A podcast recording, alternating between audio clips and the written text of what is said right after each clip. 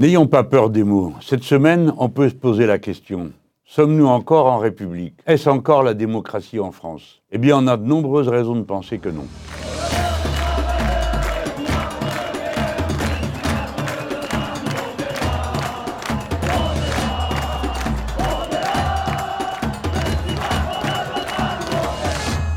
Oui, je le dis, nous ne sommes plus vraiment en République. Pas seulement parce que le président prend l'habitude dorénavant d'organiser de grandes réunions dans le palais de Versailles, qui a toujours représenté à l'égard du peuple français la monarchie toute puissante et absolue. Et puis parce que sa manière de conduire le mandat de président de la République a ce côté personnel, hors de tout contrôle que chacun peut observer. Mais c'est surtout parce que cette semaine va se tenir une réunion de l'Assemblée nationale pour discuter d'un texte proposé par des parlementaires dans le cadre de leur propre journée, la seule de toute l'année où ils peuvent, groupe par groupe, organiser la nature de la réunion qui tient l'Assemblée. Eh bien, au moment où va venir cette proposition de loi faite par un groupe parlementaire, la présidence de l'Assemblée nationale, sur ordre du président de la République, va rendre impossible le vote de l'Assemblée nationale sur le fond de ce texte. Alors, euh, on peut dire, ah ben tiens, bien joué, c'est un bon coup de force, un bon coup de dé. Mais il n'y a pas une démocratie dans le monde où l'on vit déjà dans la situation dans laquelle se trouvent les Français à présent. En effet, je le rappelle, la loi sur la retraite à 64 ans n'a été adoptée par aucun vote de l'Assemblée nationale. C'est donc un texte qui est passé de force avec un 49.3 qui est un article extrêmement spécial de la Constitution, déjà utilisé 11 fois dans le vote de la loi de finances de ce pays. Et une fois de plus, pour que tout le monde soit obligé en France de travailler deux ans de plus avant de partir à la retraite. Ce n'est pas une petite affaire que de se faire voler deux ans de vie libre par euh, un texte décidé par une seule personne et jamais voté dans aucune assemblée. Alors oui, là, on a le droit de se dire, sommes-nous en République? C'est-à-dire, pas seulement en démocratie, mais dans le respect d'un certain nombre de règles de vie commune, de la manière de discuter.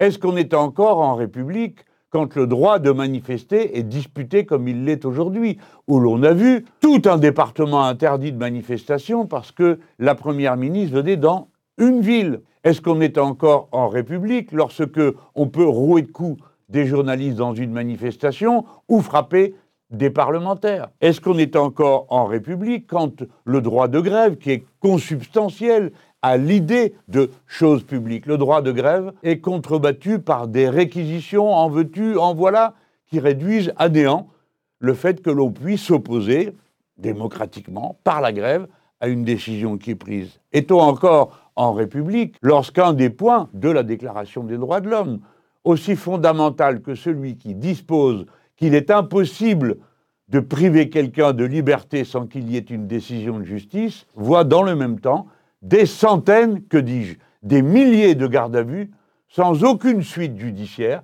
décidée simplement par la police, qui ramasse des manifestants en vrac et les met au poste pour la nuit et des fois pour plusieurs jours, comme cela s'est produit dans un certain nombre de cas. Sommes-nous encore en République lorsque le droit de présenter des amendements à un texte de loi, qui est le fond même de la vie parlementaire, dans un régime déjà où l'initiative des lois n'appartient pratiquement qu'au gouvernement.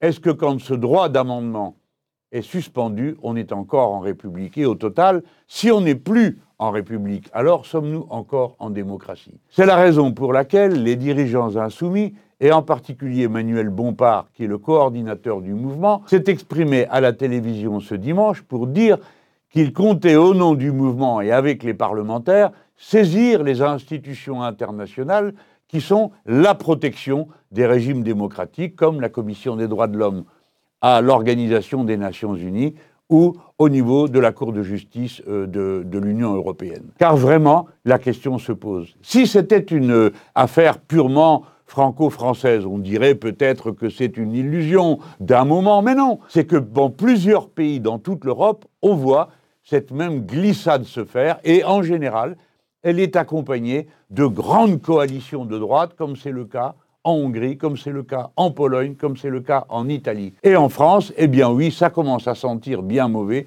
et ça repose la question, est-on encore en République quand le président de la République, le chef de l'État, décide que dorénavant, il va falloir reconsidérer le cas de Philippe Pétain, traître à la patrie, antisémite, qui euh, capitula puis collabora avec les nazis, ou quand il trouve qu'un intellectuel comme Maurras, antisémite assassin, mérite d'être reconsidéré dans son brio intellectuel.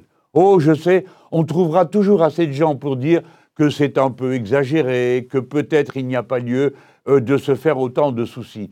Mais s'il y a des raisons de s'en faire, parce que c'est dans l'Europe tout entière que l'on voit l'extrême droite progresser, et c'est dans l'Europe tout entière que l'on voit toutes les droites faire des fronts communs pour gouverner ensemble et porter des valeurs qui ne sont plus celles de la France universaliste, plus celles de la France antiraciste, plus celles de la France républicaine.